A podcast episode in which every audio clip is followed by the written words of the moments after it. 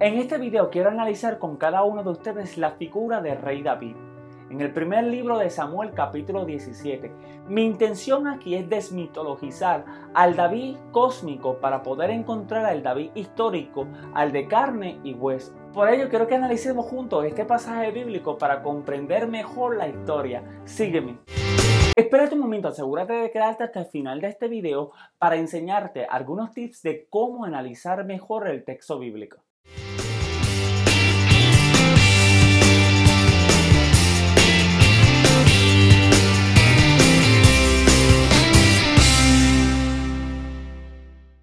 Muchas bendiciones, mi nombre es Luis Quiñones Román y esto es Dialoguemos, un espacio virtual dedicado al estudio sistemático de la Sagrada Escritura, teología, cuidado pastoral, entre otros temas de nuestra fe cristiana. Si eres nuevo en este espacio, asegúrate de darle me gusta a mi página de Facebook y a todos los enlaces que aparecerán en la descripción de este video. Si eres nuevo en mi canal de YouTube, asegúrate de suscribirte y que suene esa campana para que seas el primero en recibir todas las notificaciones acerca de los videos que estaré subiendo semanalmente. Igualmente puedes encontrar todos los enlaces a todas nuestras plataformas digitales en la descripción abajo de este video. Así que Acompáñame en esta ocasión al estudio bíblico. Espero, como había dicho en el video anterior, que hayas leído la sección desde el primer libro de Samuel capítulo 16 hasta el primer libro de Reyes capítulo 2. Si no los has hecho hasta este momento, te invito nuevamente a que lo hagas durante esta semana y el tiempo en que estaremos hablando sobre el rey David. Espero además que por lo menos hayas leído el capítulo número 17 del primer libro de Samuel, ya que este capítulo es el centro de toda nuestra discusión acerca de el rey David. Hace algunos años atrás leí un artículo de Robert Draper acerca de los reyes David y Salomón. Draper había titulado el artículo David y Salomón los reyes de la polémica. Este sostuvo que los arqueólogos Israel Finkelstein y Elad Mazar debatían la pregunta si el reinado de David fue un imperio glorioso o una pequeña ciudad de pastores. La arqueóloga Eliad Mazar sostuvo que el reinado davínico fue uno de esplendor y gloria de acuerdo al relato bíblico mientras que por su parte el arqueólogo Israel Finkelstein descartó la posibilidad de un imperio glorioso. Como mencioné en el video anterior, el rey David es una figura enigmática e incluso desafiante para cada intérprete del relato bíblico. En el pasaje del primer libro de Samuel capítulo 17, se nos presenta la batalla épica entre David y Goliat, como todos sabemos. El relato, como ilustra el pintor alemán Peter Paul Rubens en su obra titulada David Slain Galaya, concluye con David convirtiéndose en el héroe del pueblo de Israel. De esta manera, el joven pastor de ovejas se transforma en el héroe nacional que tanto Israel aclama.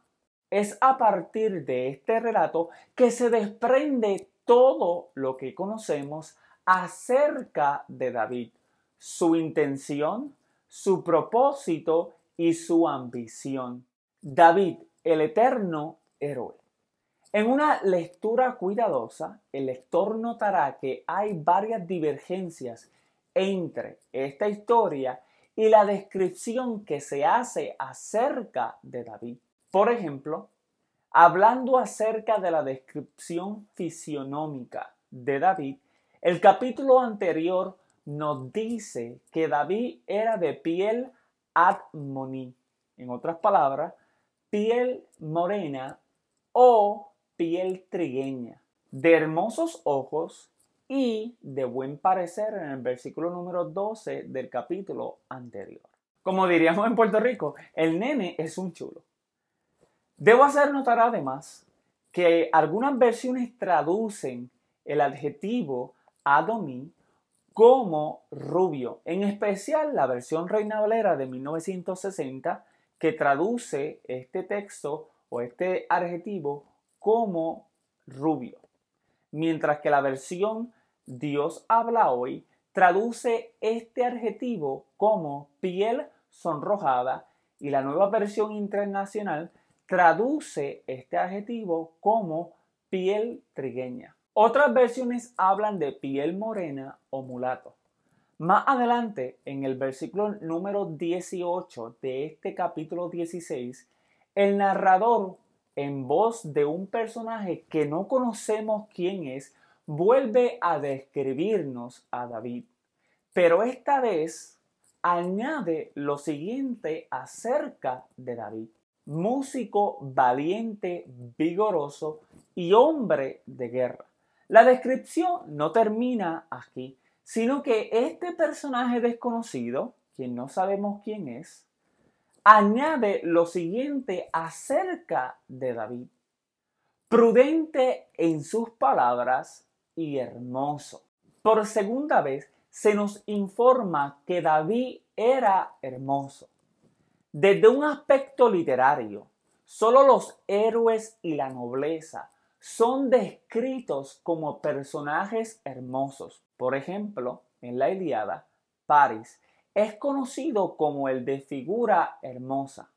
En otras palabras, Paris era hermoso. Como nota al calce, debo señalar que algunos comentaristas bíblicos sostienen que el autor de este relato tiene como marco de referencia la obra Iliada específicamente al personaje de Paris. Ahora, continuando con la descripción que se hace acerca de David, este personaje, a quien no conocemos, termina su descripción acerca de David afirmando lo siguiente.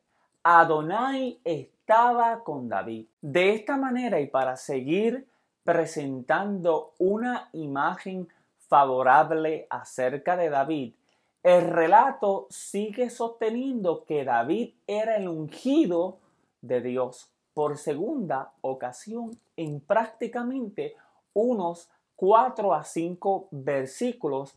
El autor vuelve a recalcar que la presencia de Dios estaba David. Un dato importante que me parece pertinente es que en la antigüedad la señal que validaba a una persona para ser el rey o gobernar en un reino era el respaldo divino. Por ejemplo, según el pensar en la antigüedad, los reyes eran creados a la imagen de Dios. En el video titulado Imago Dei, que significa a imagen y semejanza de Dios, hago una breve referencia a este punto. Les recomiendo que si aún no lo has visto, le eches un vistazo para que sepas y tengas una idea de lo que quiero decir con que los reyes eran creados a la imagen y semejanza de la deidad. Para abundar un poco más en este punto, en la Edad Media los reyes eran ungidos al trono con la bendición divina. Incluso en nuestros días los gobernantes hacen juramento colocando su mano sobre el texto sagrado. Esto es para indicar que el gobernante tiene respaldo divino para ejercer su función gubernamental. Tanto en Estados Unidos como en Puerto Rico, la ceremonia de inauguración termina con la expresión así me ayude Dios. Teniendo esto como referencia, entonces podemos entender lo que el autor bíblico está haciendo al comparar la figura de Saúl con la figura de David. Por un lado, para el autor bíblico, Saúl es un rey que va en declive, quien no posee la protección divina, mientras que David posee tanto los atributos físicos como el De esta forma, el narrador nos anticipa que David es el ungido de Dios para ser el sucesor del rey Saúl. Como si fuera poco, en el capítulo 17, entre los versos 12 al 20, el narrador vuelve por tercera ocasión a introducirnos al personaje de David diciendo que éste era hijo de Isaí, quien además tenía ocho hijos y David era el menor de ellos. Otro aspecto que debemos mencionar es que el narrador continúa juxtaponiendo la caracterización de David con la del rey Saúl, al dejarnos saber que David, a diferencia de Saúl, era joven o gozaba de la juventud. El versículo número 14. La pregunta que quizás surja entre ustedes es, ¿por qué encontramos varias descripciones sobre David? Esto se debe en gran medida a lo que el comentarista bíblico Stephen Mackenzie sostiene en su libro King David, a Biography. Este observa la versión deuteronomista sobre este relato es mucho más corta que la versión que aparece en el texto bíblico. La historia, tal como está ahora en el relato bíblico, conocida desde el texto masorético, es una combinación de varias fuentes. De esta manera, la combinación de varias versiones, como sostiene Mackenzie, hace posible que tengamos tantas descripciones acerca de David. Al culminar la comparación entre David y Saúl, el narrador transiciona su relato para presentarnos al desafiador de Israel. Más adelante, en otro video, estaré hablando específicamente sobre este punto para analizar el texto desde la perspectiva de Goliat. El relato en el capítulo 17 a simple vista trata de un joven pastor que se ofrece a sí mismo como el campeón de Israel para enfrentarse al gigante Goliat. Esta historia se ha convertido en un ejemplo épico de cómo The Underdog, el débil, vence al fuerte, al gigante Goliat. Los detalles de este maravilloso relato muestran que Goliat es el filisteo no circuncidado quien salió a desafiar a los israelitas durante 40 días cerca de la ciudad antigua de Gad. Durante este tiempo, Goliat acechaba al pueblo de Israel. El texto bíblico lee precisamente de esta manera. Y Goliat se paró y gritó a la fila de Israel, diciendo, ¿para qué habéis salido a ponerlos en orden de batalla? ¿Acaso no soy yo filisteo y vosotros siervos de Saúl? Escogeos a un hombre que venga contra mí. Si es capaz de pelear conmigo y matarme, entonces seremos vuestros siervos.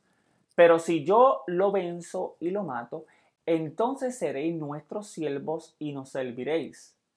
De nuevo el filisteo dijo, hoy desafío a las filas de Israel, deme un hombre para que luchemos mano a mano. Los versículos del 8 al 10. En estos versículos podemos leer que Goliat desafía a los israelitas a una batalla de hombre a hombre, cuerpo a cuerpo, campeón contra campeón. Me imagino esta batalla algo así parecida al largometraje y a la batalla famosa que todos nosotros conocemos y crecimos viéndola un sinnúmero de veces y yo me apunto entre ellos. El largometraje titulado Karate Kid de 1984, donde Daniel y Johnny se enfrentan en una batalla épica donde The Underdog vence al robusto y fuerte.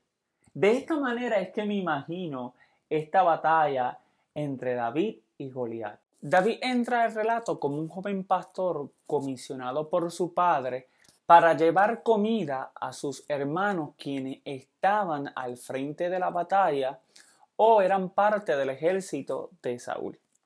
David no tenía ninguna referencia acerca de Goliat, más allá de los desafíos que éste le hacía a Israel. El texto nos indica que David, antes de ofrecerse como el campeón de Israel, se da la tarea de investigar cuál iba a ser el premio para aquel que aceptara el desafío de Goliat.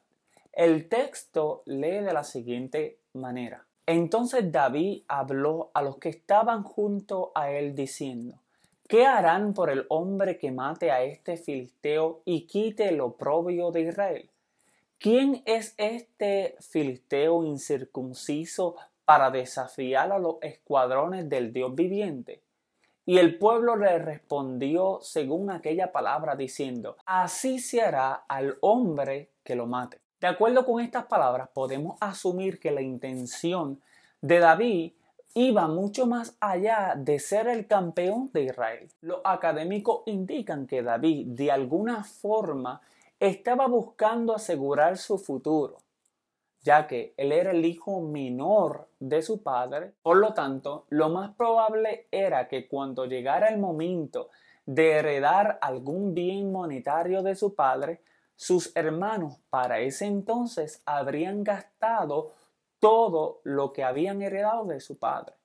Por esto, algunos afirman que David estaba buscando su propio interés. Al leer cuidadosamente este pasaje, notaremos que los israelitas temían al ejército de los filisteos. Por esta razón, ante los ojos de Goliat, David era simple un pastor de ovejas sin ningún conocimiento sobre las tácticas militares de la época. La inexperiencia de David como representante de Israel sugiere además que los israelitas aún estaban tratando de descifrar las tácticas militares de su tiempo. Esto supone también que los pueblos vecinos veían a los israelitas como un pueblo de tribus que se dedicaban al cuidado de ovejas solamente. Por ello podemos extraer del texto que tanto Goliat como la ciudad de Gad estaban adentrados en la tecnología militar, puesto que el relato bíblico demuestra que Goliat repudió la manera de cómo David se dirigía al combate. ¿Acaso soy yo perro para que vengas a mí con palos? Versículo número 43. Debo señalar dos cosas sobre este punto. Los arqueólogos sostienen que Israel se encontraba en la transición de la edad de bronce a la edad de hierro, porque aún no conocían la manera de cómo fundir el hierro y tenían que ir a las ciudades vecinas como la ciudad de Gad para que estos le crearan o le producieran armas. Otro aspecto que debo señalar es que los arqueólogos han sugerido que antes de este relato o este enfrentamiento no era costumbre entre Israel y Judá utilizar en combate un campeón. Esta fue de hecho una forma de guerra que los filisteos heredaron a través de las civilizaciones egeas, por ejemplo, la batalla de Aquiles y Héctor en la Iliada. Este combate parece ser el punto de partida para la redención de David, quien afirma que Adonai entregará a Goliat en su mano. Esta es además indiscutiblemente una referencia al Mesías cósmico. Continuando con la descripción que se hace acerca del personaje de David, el narrador presenta a David como un joven débil e inexperimentado guerrero. Asimismo, debo de señalar que la construcción literaria que hace el autor acerca de David es que éste depende totalmente de la intervención divina para salir victorioso. Al igual que en cualquier epopeya, el héroe se enfrenta a grandes desafíos porque de alguna manera conoce que goza de la protección divina.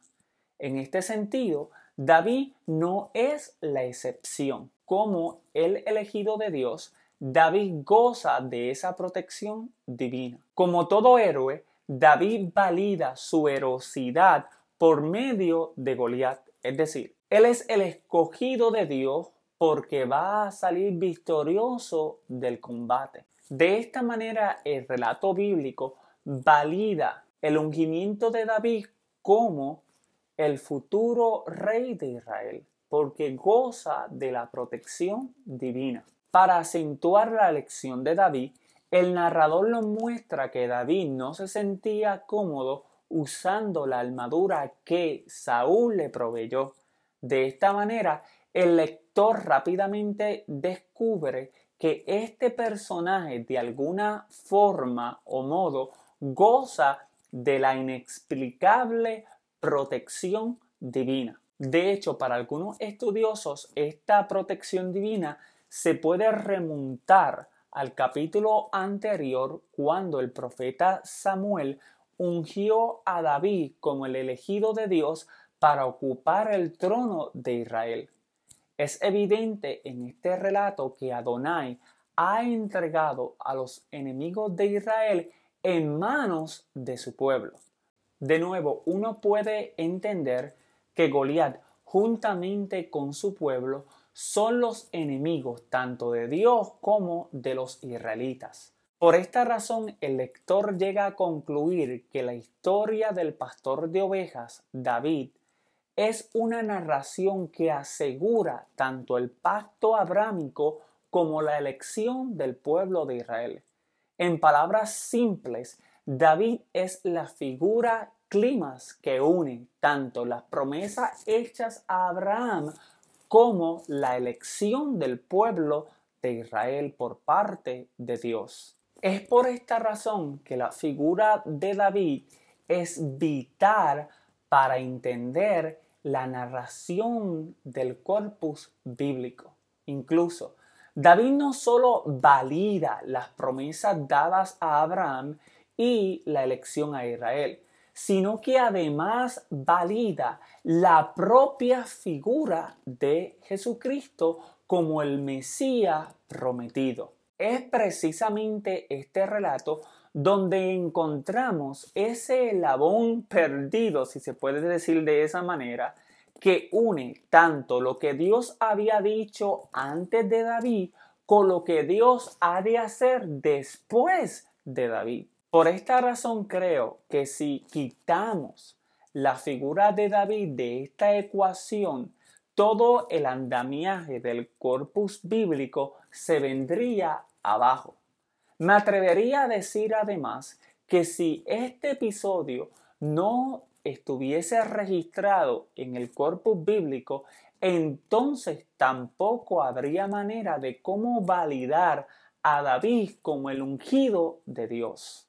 Este episodio tiene dos funciones principales. Validar el reinado davínico y hacer posible la llegada de Cristo al plano terrenal en el Nuevo Testamento. Desde un aspecto literario, sería imposible la justificación de Jesús como el Mesías prometido sin este episodio, porque la promesa dada a David es que su reinado sería uno eterno. Sin el enfrentamiento de David y Goliat, entonces no habría forma dentro de un aspecto literario de cómo garantizar esa validación de David como el centro de todo el corpus bíblico hasta este momento. Sin este episodio no encontraríamos forma alguna desde un aspecto literario de cómo validar la elección de Israel y de cómo validar la existencia del propio Jesucristo en el Nuevo Testamento. David es esa figura que une toda la gama y complejidad que aparece en el corpus bíblico hasta este momento, ya que Dios le había prometido a David que su reinado era eterno o sería eterno. Y es a través de la figura de Cristo en el Nuevo Testamento que encontramos esa promesa cumplida. Es por eso que este relato es tan importante para la construcción bíblica y además la construcción del pueblo de Israel. Voy a dejar esta discusión en este momento aquí y luego continuaré con ella en el próximo video. En la primera parte de este estudio te había dado cinco tips de cómo entender e interpretar mejor el texto bíblico. Y entre ellos te dije que debías de leer, releer el texto hasta que comprendiera cada tilde, cada punto, cada coma, cada acento en el texto bíblico. Por ello, mis otros tips de cómo entender mejor el texto bíblico es que te hagas preguntas acerca del texto bíblico, como por ejemplo, ¿cuál es la intención del autor? ¿En qué sentido el autor está expresando lo que acabas de leer? ¿Y a qué audiencia el autor se está dirigiendo. Además, es importante entender que el autor bíblico tiene una audiencia en específico a quien él se está dirigiendo. Por ello es importante que entiendas el contexto literario de la perícopa o la narración que acabas de elegir para tu estudio de la Sagrada Escritura. Una de las cosas importantes que deberías de hacer es que en una o dos oraciones expliques la razón por la cual acabas de elegir este texto bíblico para tu estudio. Esto te ayudará a enfocarte mejor a la hora de analizar el pasaje bíblico que acabas de elegir para tu estudio. Todo trabajo investigativo y todo estudio bíblico debe de tener una hipótesis que te va a guiar al desarrollo de este estudio. Si deseas saber más acerca de nosotros, te invito a que le des me gusta a todas nuestras plataformas digitales, Facebook, Instagram y Twitter, para que recibas las últimas actualizaciones acerca de lo que estamos haciendo. En estas plataformas encontrarás todo lo relacionado a nosotros Además, te invito a que veas el video anterior a este y otros videos que están en nuestras plataformas de YouTube y Facebook. De nuevo, déjame saber tu opinión en los comentarios abajo de este video y personalmente estaré leyendo y respondiendo a cada uno de tus comentarios. Estos son importantes porque nos ayudan a seguir continuando la conversación más allá de este video. Así que te espero en el próximo video. Muchas bendiciones.